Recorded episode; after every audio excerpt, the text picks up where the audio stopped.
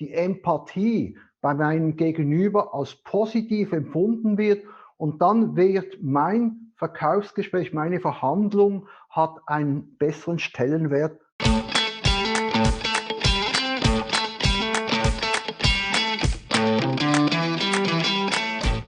Willkommen zu diesem Podcast zum Thema mit Mentaltraining zum Erfolg. Als Gast ist heute Robert Lauber dabei.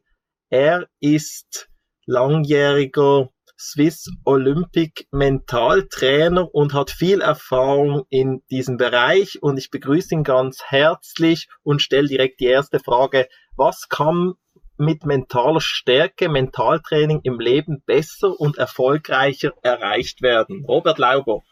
Ja, ich nehme an, dass wir es in Schriftdeutsch machen, dass es alle verstehen. Ja, mentale Stärke ist eigentlich das Gegenstück zum Konditionstraining, zum physischen, körperlichen Training. Wir achten, dass unsere Muskeln, dass wir trainieren, ein bisschen mehr oder weniger. Und das Mentaltraining ist eigentlich für unsere Nervenzellen, für die Leistungsfähigkeit unseres Gedächtnisses. Und das Gedächtnis brauchen wir ja fast für alles. Zum Reden, zum Sprechen, zum Tun, zum Handeln, zum Musizieren, zum Sport machen. Also es ist eigentlich ein Fitnesstraining für den Kopf. Wie bist du denn zu diesem Thema gekommen? Ja, eigentlich durch einen Schicksalsschlag, zwei Schicksalsschläge. Der eine war leicht. Ich war beim Schweizerischen Schwimmverband für die Trainerausbildung in der Stufe 1 und 2 tätig und habe dann einen Brief bekommen vom Verband. Es fehlen an der Universität Zürich im IAP, äh, es hat zu wenig Studenten, um das Nachdiplomstudium mentale Sporttechnik und Sportpsychologie und als Trainer durfte ich dann, wenn ich Lust hätte, mitmachen. Ich habe das dann absolviert und habe da mit Beat Schori, das war der Trainer von Vreni Schneider, die meisten kennen es noch, äh, einen wunderbaren Dozenten erlebt. Und äh, das ist so ein bisschen tief gegangen und plötzlich habe ich gespürt, ja eigentlich zwischen Sport und meinem Job, ich war an der Basler Börse für die jetzige Six Group Geschäftsleiter und der Spitzensport und die Leistungen im Business, die unterscheiden sich gar nicht von der mentalen Seite. Wenn ich etwas gut machen will, muss ich auch eine Art geistige Fitness haben. Und so bin ich dann in dieses Mentalbereich, habe es im Sport ausprobiert und bei mir in meinem Job. Und plötzlich, ja, kam ein Schicksalsschlag, der war dann schon schwerer. Die Digitalisierung der Börse, es gibt keine Börse mehr es gibt kein Bern, es gibt kein äh, Genf und Zürich und Basel mehr. Und mein Chef hat gesagt, ja, weißt du, Robert, wir finden schon etwas in Zürich. Und ich wollte einfach das Gnadenbrot nicht in Zürich äh, noch die letzten zehn Jahre machen und auch nicht jeden Tag pendeln. Und so hatte ich dann die verrückte Idee, ich mache das Mentaltraining als Selbstständiger, habe das Glück gehabt, dass ich wirklich noch zwei Jahre nebenbei meine Firma aufbauen konnte und habe dann als letzter das Licht an der Börse gelöscht, als dann die Computer alle heruntergefahren wurden. Und so bin ich zum Mentaltraining gekommen. Danke für diesen kurzen Abriss. Jetzt geht es direkt mal in die Wirtschaft. Wie kann denn mental mit Mentaltraining oder mental besser verhandelt oder verkauft werden. Das waren die Themen auch vom letzten, von den letzten Podcasts verkaufen. Wie hilft da Mentaltraining im Bereich Überzeugungskraft oder positives Verhalten? Was kannst du uns da ja. mitgeben? Also ich nehme gerade das Beispiel vom FC Basel. Das hat mit Verkaufen auch etwas zu tun. Ich habe ein Potenzial, ich habe einen Gegner äh, und Jetzt kommt es darauf an, dass das, was ich tue, auch mit einem Charisma, mit einer Überzeugungskraft in eine natürliche Art meine Kunden empfinden und es als sympathisch empfinden. Das heißt nicht die Perfektion der Inhalte, der Worte, der Argumente, sondern was es beim Partner an Gefühlen auslöst. Wenn ich ein schlechtes Gefühl habe, Unsympathie, Antipathie so leicht aufkommt, dann kommen die Argumente, die Verhandlung nicht so richtig in Schwung. Ich sage es einfach so ganz auf Baseldeutsch, ich mag ihn dann einfach nicht mehr. Und so hat die mentale Stärke, wenn ich mich vorbereite, ist wie ein geistiges Aufwärmen, dass meine natürliche Ausstrahlung, die Empathie bei meinem Gegenüber als positiv empfunden wird und dann wird mein Verkaufsgespräch, meine Verhandlung hat einen besseren Stellenwert, eine bessere Position. Also ich ändere nichts, sondern meine Ausstrahlung, ich sage es immer so, warum werden immer die gleichen Jogger von Hunden gebissen? Nämlich die, die, die Angst haben. Der aber Selbstvertrauen hat, mit Ruhe am Hund vorbeijoggt, der sagt, ja, wir machen die Hunde nichts.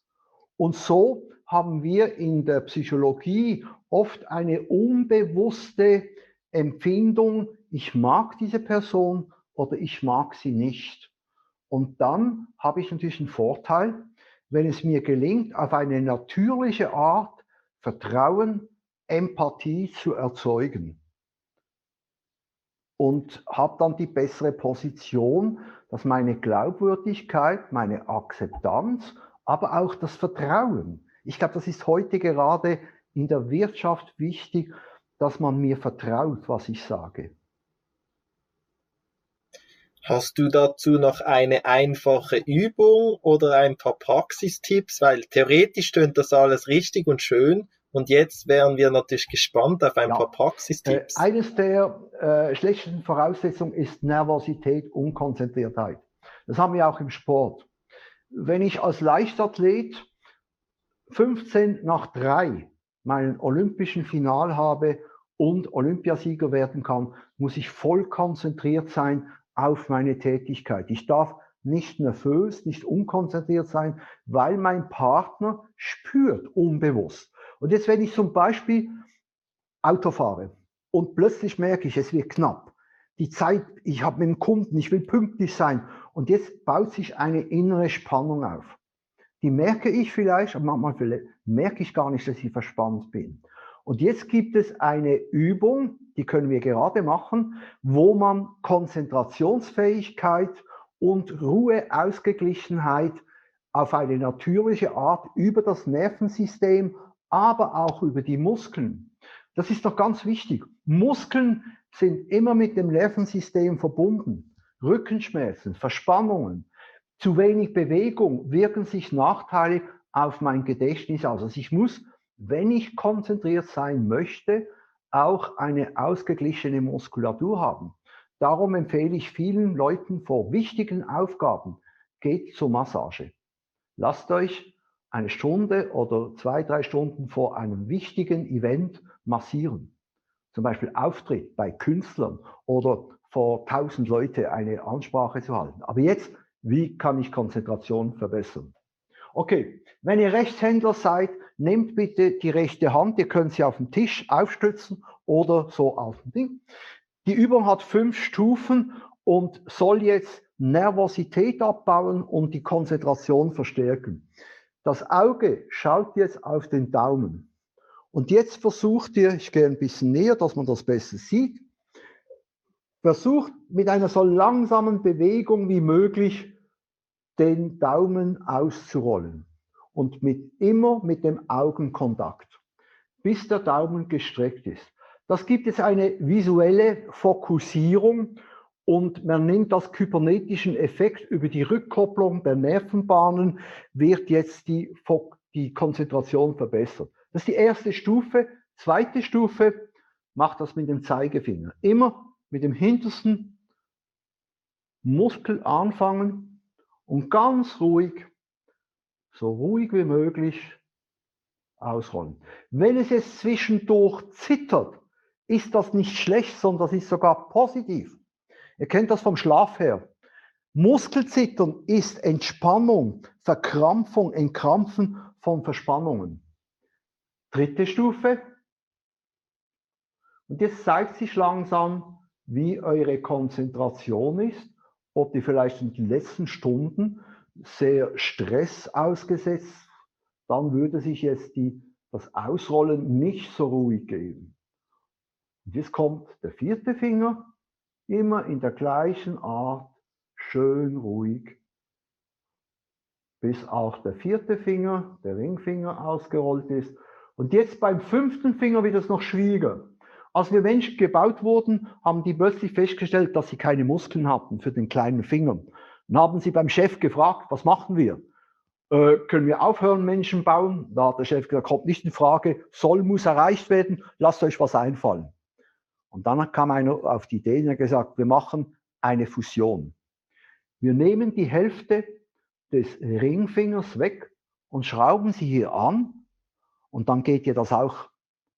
Und das ist dann beim letzten Finger schon ein bisschen schwieriger, aber ich muss es nicht perfekt machen. Diese fünf Minuten mit dieser Bewegung gibt so wie ein Trichter. Wie ich das Bleistift spitze, habe ich jetzt in diesen fünf Minuten, ihr könnt die Hände wieder runter machen, habe ich jetzt mein Nervensystem fokussiert, zugespitzt und von irgendwelchen Gedanken befreit, die irgendwo noch umschwirren und ich habe dann eine bessere Konzentrationsfähigkeit und gleichzeitig eine Stress, mögliche Stresswirkung ist auch aus dem Körper gegangen.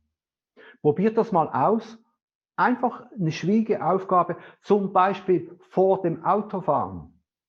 Ihr müsst noch abends nach, zurück nach Basel fahren. Macht das beim Einsteigen, bevor das Auto fährt und dann merkt ihr, dass eure Konzentrationsfähigkeit viel und Aufmerksamkeit viel besser ist. Das ist heute das Problem, das Multitasking, unser Gedächtnis ist zu viel überlastet diese Menge von Informationen, die durch die, die digitale Zeitalter kommen, für das diese CPU in unserem Gedächtnis, die ist viel zu schwach. Die kann gar nicht diese Menge von Aufgaben bewältigen und darum gibt es dann Verspannungskopfschmerzen, schlechte Konzentration. Das ist Hilferuf des Gedächtnisses. Sagt, ich kann nicht mehr, ich bin überlastet, ich habe Overflow. Wie beim Drucker. Wenn zu viele Informationen kommen, wird er langsam stockt und so stocken wir Menschen auch. Also wir müssen auch lernen, das Gedächtnis wieder entlassen, dass die RAM-Bausteine in unserem Kurzgedächtnis wieder lösen. Und dabei ist der Schlaf eines der allerwichtigsten präventiven Methoden, um die, was ich tagsüber an geistigen Belastungen erlebt habe, wieder abzubauen. Wer gut schläft und am Morgen ausgeruht erwacht, hat eigentlich eine wirkliche Regeneration und Erholung. Und wenn man regelmäßig nicht gut schläft, ist das sehr gefährlich, dass dann irgendwo ein Einbruch kommt, weil das Gedächtnis einfach diese Überlastung nicht mehr aushält. Ich habe eine interessante Erfahrung gemacht, seit ich regelmäßig mich immer wieder entlaste, konzentriere, ruhig bin, habe ich meinen Heuschnuppen verloren, weil das Immunsystem durch die Regeneration, durch die Entspannungsübungen wieder an Widerstandsfähigkeit gewon gewonnen hat. Und das ist ganz wichtig. Der Körper lügt nie. Habe ich von Beat Schori, von meinem Dozenten, alles, was der Körper an Reaktionen zeigt, hier macht es weh, hier habe ich Schmerzen, Nackenverschmerzen. Das sind einfach wie beim Auto die roten Warnlampen. Und da soll ich mir Gedanken machen. Ich mache dann später dann noch eine Übung, wie ihr diese Verspannungen hier durch das viele Schreiben mit der Tastatur entlassen könnt. Du kannst mich ja vielleicht, wenn du das Gefühl hast, Matthias, es passt, machen wir noch eine Praxisübung, äh, wie ich meine Nackenmuskulatur wieder entspannen kann, damit, wenn ich abends nach Hause komme, nicht hier Schmerzen habe. Und wenn ich ja, schnell noch eine Zwischenfrage. Und zwar haben wir jetzt so eine Quarantänesituation, die mental sehr belastend sein kann. Ich habe schon den Begriff Corona Blues gehört, also psychologischer Druck und Spannung abbauen. Vielleicht ein bisschen noch äh, zuerst erläutern und dann gerne ja, in die Übung. Wunderbar. Also, es heißt Gesundheit und nicht Sitzundheit. Die Konstruktion unseres Menschen ist dazu gelegt, dass wir uns bewegen, Nahrung suchen, äh, laufen und nicht dauernd sitzen. Wir haben immer noch die gleichen Konstruktionsmerkmale wie die Neandertaler. Und jetzt ist diese Grundbewegung, wenn die zu kurz kommt, ist es vergleichbar wie bei einem Motorrad, das ich in die Garage stelle. Und ein ganzes Jahr fahre ich nicht mehr mit dem Motorrad. Ja, was passiert? Es bekommt Standschäden, es rostet, die Batterie entladet sich, äh, die Luft geht aus dem Pneu. Und so ist es bei uns Menschen auch. Es gibt eine Studie der Universität Hamburg, dass unsere Konstruktion von der Bewegung, dass wir den Ausgleich haben, 40 Kilometer pro Tag ist. Das ist die, für das sind wir konstruiert worden. Und ich mache das so, dass ich auch, äh, ich bin jetzt 75 Jahre alt, aber immer noch gut im Saft. Ich gehe über den Mittag schwimmen.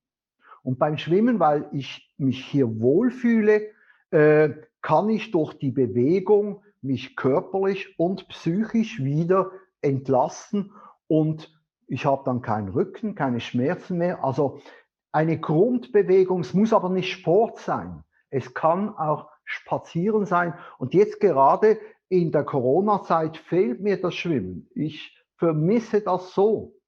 Ich habe jetzt umgestellt auf Nordisch Walking, aber mit richtiger Technik. Und so kann ich dann meine Wirbelsäule drehen und wenn die Wirbelsäule sich bewegt, gehen die Gelenke auseinander und dann kann sich die Bandscheibenflüssigkeit auf das ganze Gelenk verbreiten und ich habe keine Rückenschmerzen mehr. Also gebt wirklich mal, ich gebe den Tipp abends, warum müsst ihr die schrecklichen Nachrichten bei der Tagesschau anschauen? Bringt ja gar nichts. Wenn ihr noch wisst, wie viele tausend Leute in New York gestorben sind und wie viele in Brasilien und wie das ist und äh, was habt ihr davon? Ich schalte ab und sage meiner Partnerin, Annette, komm, wir machen um das Viereck einen Spaziergang. Und während dem Spaziergang reden wir oder machen das mit Breed Walking, immer mit einer Bewegung einatmen und mit der anderen Bewegung ausatmen. Gerade Atemtechnik ist ja gerade bei den Schauspielern, das wissen wir, eine gute Atmungstechnik äh, ist sehr entlastend. Und so versucht einfach zu experimentieren, wie ihr aus Gesundheit etwas macht und die Sitzundheit etwas reduziert. Ja, und jetzt machen wir, dass wir diese Vers Verspannungen, wenn diese lange bleiben, setzen sich die fort und erzeugen hier Verspannungskopfschmerzen und Migräne. Okay, Übung. Ich muss die Brille abziehen. Nee.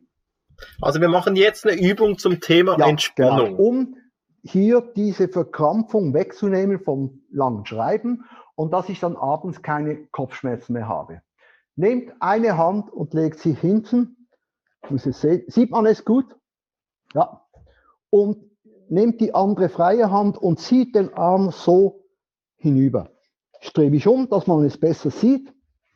Und jetzt in dieser Spannung streckt den Arm und wenn der Arm gestreckt ist, zieht ihr ihn so gegen den Körper, legt die Hand auf die Schulter und jetzt mit der freien Hand geht ihr hinauf, bis ihr unten durchschauen könnt.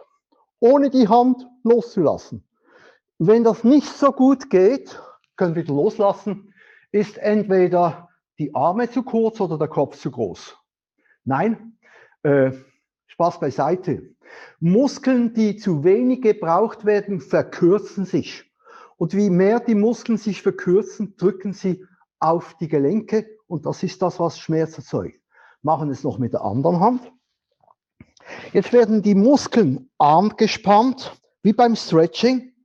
In der Anspannung ziehe ich, lege den Arm nach unten, die Spannung ist immer noch vorhanden. Die Arm, der Arm geht auf die Schulter und ich gehe so hoch und schaue unten durch. Wenn ihr das regelmäßig macht, werden die Muskeln wieder länger und dieser Ausgleich, dass wie kürzer Muskeln sind, wie mehr erzeugen sie Druck und der Druck erzeugt dann Spannungs Verspannungen, Schmerzen. Also eine sehr gute Übung.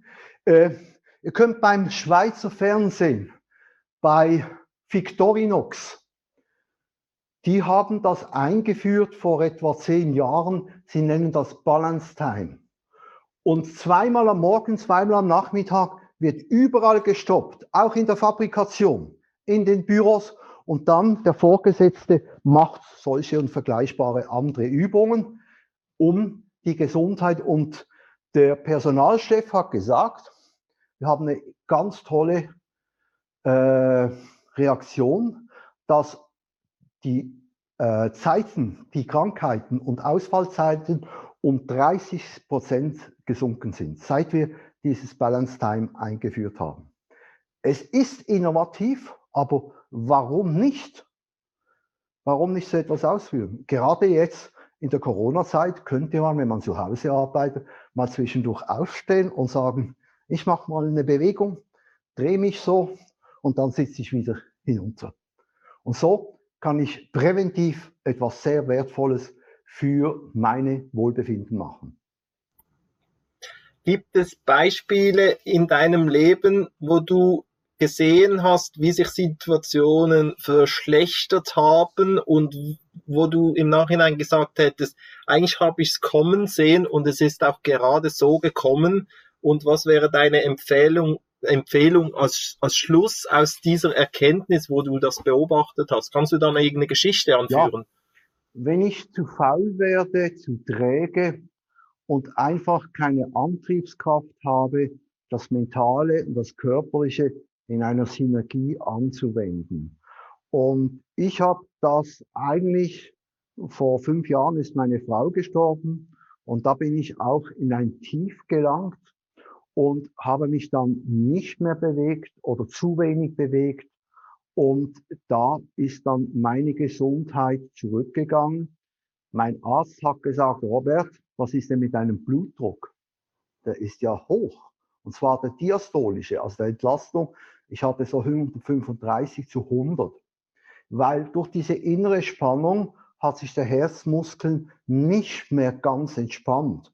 Und das kann dann äh, zu einer Reaktion führen, dass sich das Nervensystem daran gewöhnt und dann der Herzmuskel sich nicht mehr ganz entspannt und dazu nimmt natürlich das Herz-Kreislauf-Risiko zu.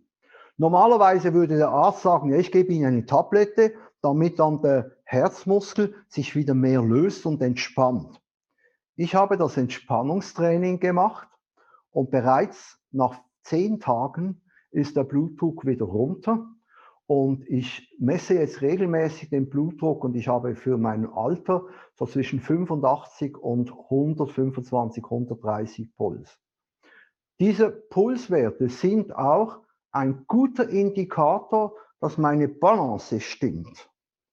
Und so habe ich dann Gott sei Dank gemerkt, ah, ich muss etwas tun. Ich glaube, das Problem ist schon, die Gewohnheiten zu verändern, gerade beim Gewicht.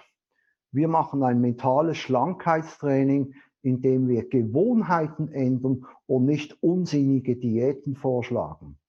Weil ich nehme zu, weil ich Heißhungerattacken habe, weil mein Gedächtnis auf das Stressessen ist und ich geht das nur so rein.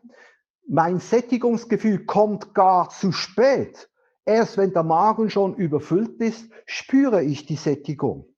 Und so kann ich durch dieses Verhalten eine natürliche Balance im Leben wieder erreichen. Das wäre so ein Beispiel aus dem Alltag. Kannst du mit uns auch da vielleicht eine kleine Übung in die Richtung gehen? Schlankheit, Diät, Thema Gesundheit. Was kann man da für kleine Übungen einfließen lassen, um genau solche Gewohnheiten zu durchbrechen, weil das ist ein Riesenthema für ja. viele Leute. Ich, hab, ich darf die Firma nicht nennen, weil Diskussion ist, aber es ist eine Firma, die mit Metallrädern und hinten noch so ein paar Züge sind, oder? Und die Manager dürfen immer gewisse Themen noch wünschen. Und da kam genauso wie das Thema. Wir haben Folgendes gemacht. Wir haben ihnen mental dass sie am Morgen, wenn sie aufwachen, ist man ja eigentlich noch erholt. Am Morgen braucht man ja nicht viel zu essen. Und sie haben dann am Morgen eher Proteine zu sich genommen und es kommt etwas ganz Wichtiges. Wir sind als Menschen wie Hybridfahrzeuge. Der Elektromotor beim Auto ist bei uns das Glykogen. Das reicht aber nur ganz kurz. Und die Langzeitenergie, das Benzin, ist bei uns der Fettstoffwechsel. Jetzt, wenn ich aber morgens schon keine Bewegung habe, nur ins Auto sitze oder in die Straßenbahn oder in den Bus, kommt mein Fettstoffwechsel, der wird nicht gebraucht, der kommt nicht in Schwung. Und wir haben dann diesen Leuten geraten, macht doch das so, am Morgen, wenn ihr einen längeren Anfahrtsweg habt, steigt ein oder zwei Stationen früher aus und bewegt euch, läuft ins Geschäft. Jetzt durch diese sanfte, langsame Bewegung wechselt wie beim Hybridfahrzeug vom Elektroantrieb in die Langzeitenergie. Und der Körper, und das ist das Interessante, ich kann ja, wenn ich auch schlank bin, vier, fünf Wochen leben, vom, vom, nur vom, vom Fett, auch wenn man das nicht sieht. Aber das Glykogen, das reicht nur 20 bis 30 Minuten. Und so bekomme ich nicht immer Hunger, weil ich den Fettstoffwechsel anregen kann. Und das ist eine ganz einfache Methode. Und der zweite Tipp ist, beim Essen nicht gleichzeitig Flüssigkeit trinken. Etwas anderes ist, wenn man Einladung hat, ein gutes Glas Wein, aber tagsüber unter der Woche. Weil, wenn ich jetzt esse, ist wichtig, dass ich richtig esse, dass ich kaue. Und nicht während dem Kauen schon wieder mit der Gabel komme und die nächste Ladung schon bereit habe. Dann wird nämlich das nicht zerkaute Essen in den Magen gelangen. Es ist nicht vorbereitet. Es ist nicht mit Speichel durchsetzt. Und so braucht mein Magen viel mehr Magensäure und Verdauung.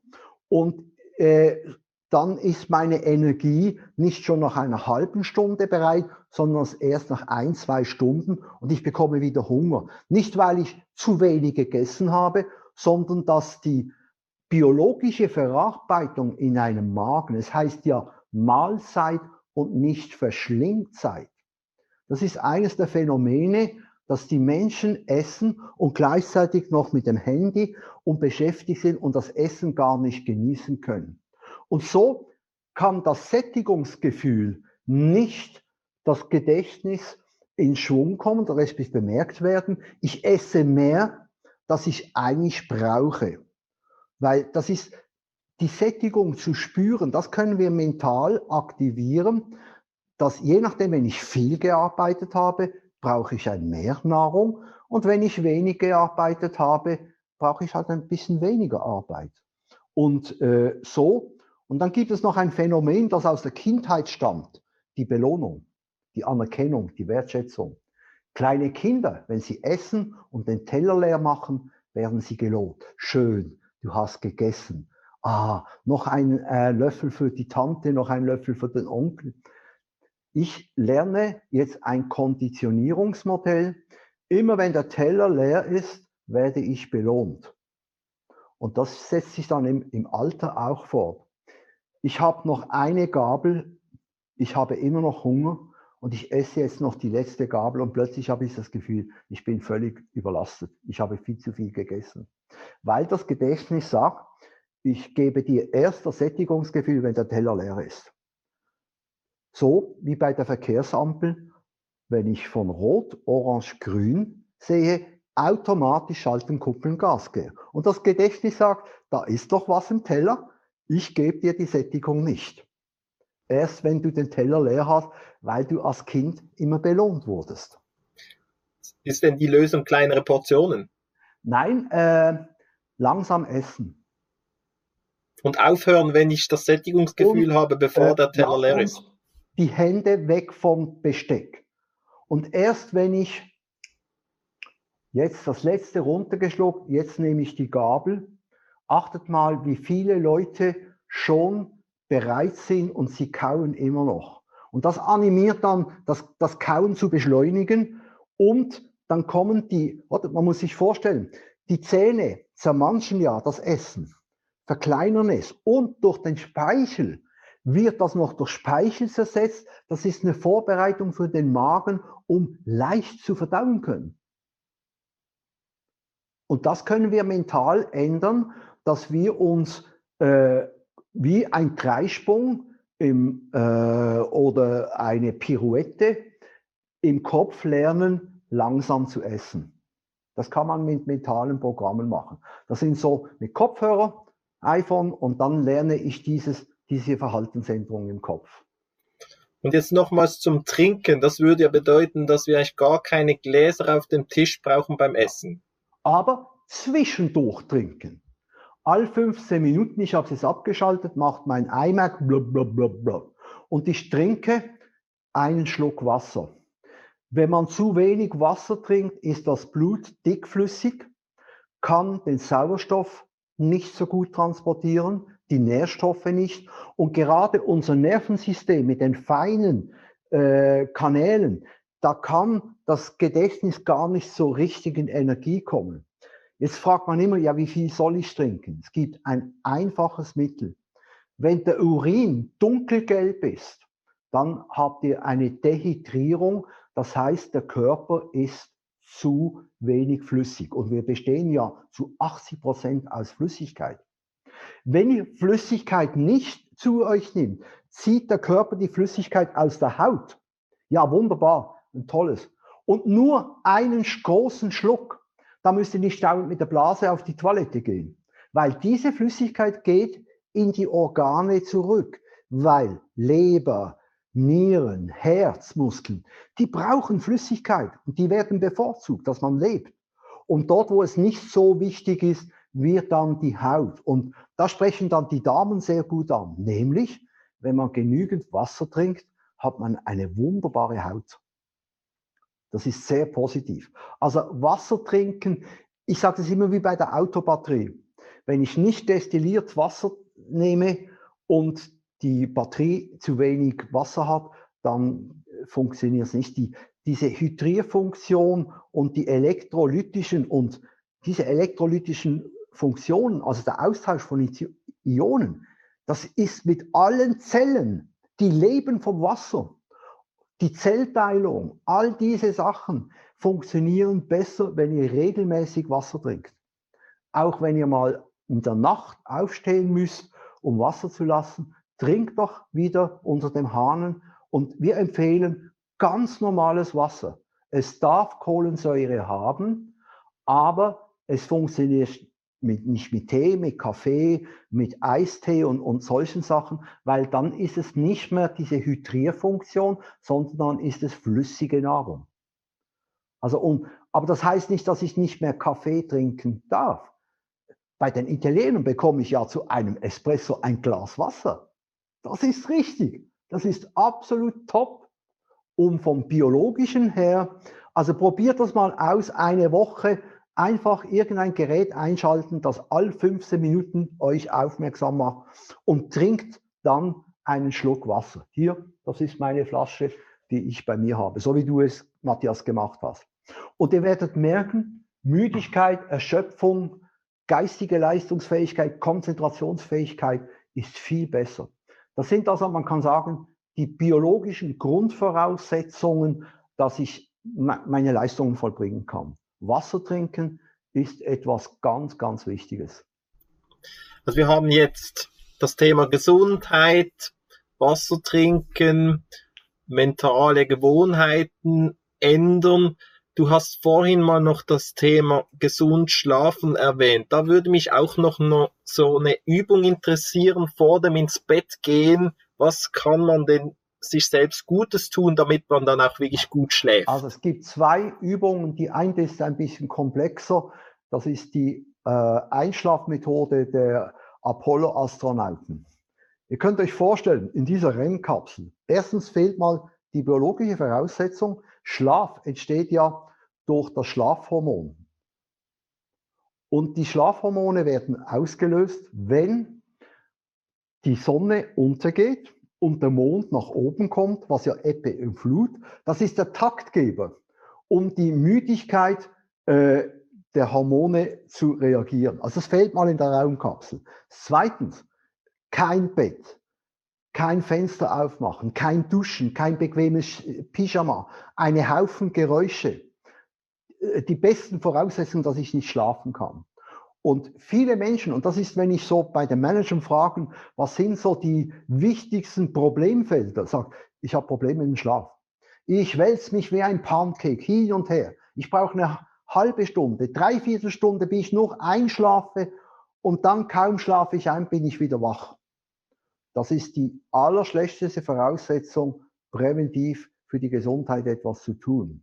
Und jetzt gibt es eine einfache Methode, wenn ich ins Bett gehe, und jetzt bitte erschrickt nicht, geht duschen nur mit Wasser, schön warm, damit jetzt eine biologische, ich sage immer, das ist wie beim Autofahren. Ich fahre auch mit, mit 130 an die Tankstelle und dann pang, Vollgas auf die Bremse und äh, macht eine Vollbremsung. Ihr müsst euch am Abend langsam hinunterfahren.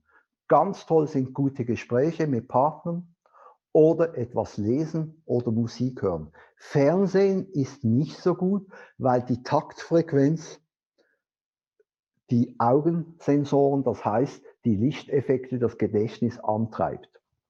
Oder was auch gut ist, dieser Spaziergang zum Beispiel ums Viereck ums Haus herum. Jetzt aber die ganz tolle Wirkung. Ihr duscht warm. Und wenn ihr so einen wunderbaren Körper habt, stellt es auf kalt. Aber keine Angst. Ihr nehmt dann die Dusche und kühlt nur die Hand von unten nach oben. Am besten die herzentfernteste und dann geht ihr zum rechten Fuß und kühlt den Fuß hinunter. Und jetzt dieses kreuzweise Abkühlen ist wie ein biologisches Herunterfahren. Dann macht ihr es mit der anderen, mit dem linken Fuß und am Schluss mit dem rechten Hand. Wenn ihr möchtet, aber es muss nicht sein, dürft ihr das auch noch über den Körper und Kopf machen, aber es muss nicht. Das sind vielleicht die, die das ganz extrem mögen. Und jetzt habt ihr durch dieses Kreislauf, durch dieses Kühlen, fängt der Körper wieder an, sich aufzuwärmen. Und das wirkt beruhigend. Weitere Möglichkeit ist Massage. Gegenseitig, das können Partner sehr gut machen. Einfach ohne große, nur so streichen ein bisschen die Hautsensoren, die nehmen das sehr gern entgegen und dann beim Einschlafen. Meine allerwichtigste Empfehlung. Denkt nicht, was Schlechtes heute war und nicht, was Schlechtes morgen passieren könnte. Das ist No-Go. Beim Einschlafen dürfen nur schöne Gedanken Platz haben. Darum ist es auch wichtig, wenn man Streit mit dem Partner hat, der Streit muss zu Ende geführt werden, bis ihr euch versöhnt. Auch wenn das ein, zwei Stunden geht, aber nie einschlafen mit einer Wut, mit einer Enttäuschung. Und jetzt, wenn ihr im Bett liegt, stellt euch doch mal etwas Schönes aus den Ferien vor. Die Augen sind zu und dann stellt ihr euch in Bilder vor, wie das schön war, am Strand zu laufen oder irgendeine Wanderung zu machen oder mit einem was, was euch einfach in den Sinn kommt. Und jetzt diese Vorstellungen wirken beruhigend. Ich mache zum Beispiel etwas ganz Verrücktes. Ich stelle mir vor, dass ich am Wettsteinplatz in einen Ballon steige, in einen Gasballon. Und der Ballon sich langsam hebt und ich dann über die Wettsteinbrücke Richtung Münster gleite. Und schaue nach unten sehe das Baudepartement, wo Herr Wessels war, ja, ist es nicht mehr dort, das Mückenschulhaus, das Münster und so bewege ich mich langsam. Das muss aber nicht in einem Ballon sein, das kann aber auch sein beim Laufen. Stelle mir vor, wie ich durch Gassen laufe, durch eine schöne Stadt, die ich kenne oder eine schöne Landschaft. Diese Eindrücke, das sind sensibilisierte Beruhigungen. Das sagt das Gedächtnis. ach, Schön, wie du das machst. Ganz beruhigend. Ja, diese Landschaft, dies Wund, oh, das ist schön. Und ich habe schon die Erfahrung gemacht, tags, äh, am anderen Tag bin ich dann geschaut, stimmen denn diese Bilder, die ich gesehen habe? Ist es tatsächlich beim Chateau Lapin, wenn man dort das hinten in Andreasplatz läuft, dass dort ein kleiner Wagen ist und ein paar, und ich war, ja, das stimmt. Also das Gedächtnis hat eine wunderbare Möglichkeit und so schlafe ich dann, plötzlich kommt das Sandmännchen vorbei und das ist dann der Grund, warum ich dann nicht mehr aufwache. Wenn ich so ins Bett einschlafe, dann schlafe ich aus Erschöpfung. Aber wenn ich mich langsam hinuntergleite, wie der Schlaf hat solche Kurven, Sinuskurven. Und dann bleibe ich in diesen Sinuskurven drin. Wenn ich aber, dann geht es mit rot, dann mit runter. Und das ist dann ein Schlaf, der keine oder geringe Erholungswerte hat. Probiert das mal aus. Einfach was Schönes, äh, ja, Vielen herzlichen Dank, Robert Lauber. Zeitlich sind wir jetzt schon durch und ich möchte dir aber noch die Gelegenheit geben, zu sagen, wie man denn von dir noch mehr erfahren kann. Was gibt es denn da von dir für Programme, die du empfehlen kannst für Leute, die das jetzt sehr spannend gefunden haben? Und ich merke, es sind wirklich tolle Erfahrungswerte und Tipps dabei, die du wirklich aus jahrelanger Erfahrung jetzt geteilt hast. Und da ist sicher noch viel mehr. Also im Moment ist unser Fokus, dass wir für Firmen so ein bisschen länger, als wir gemacht haben, so vielleicht 45, 90 Minuten, ein Impulsworkshop machen online.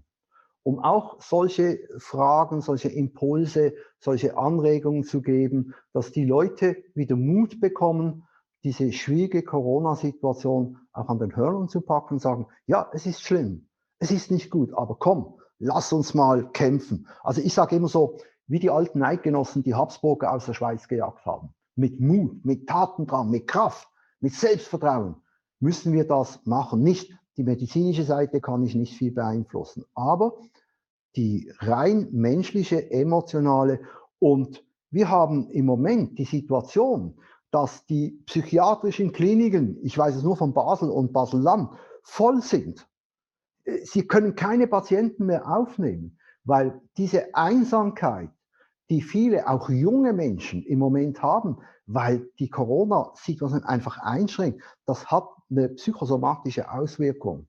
Und so ist dieser Einführungsworkshop oder wir bauen das in bestehende Ausbildung und machen das jetzt einfach alles online mit Webinaren.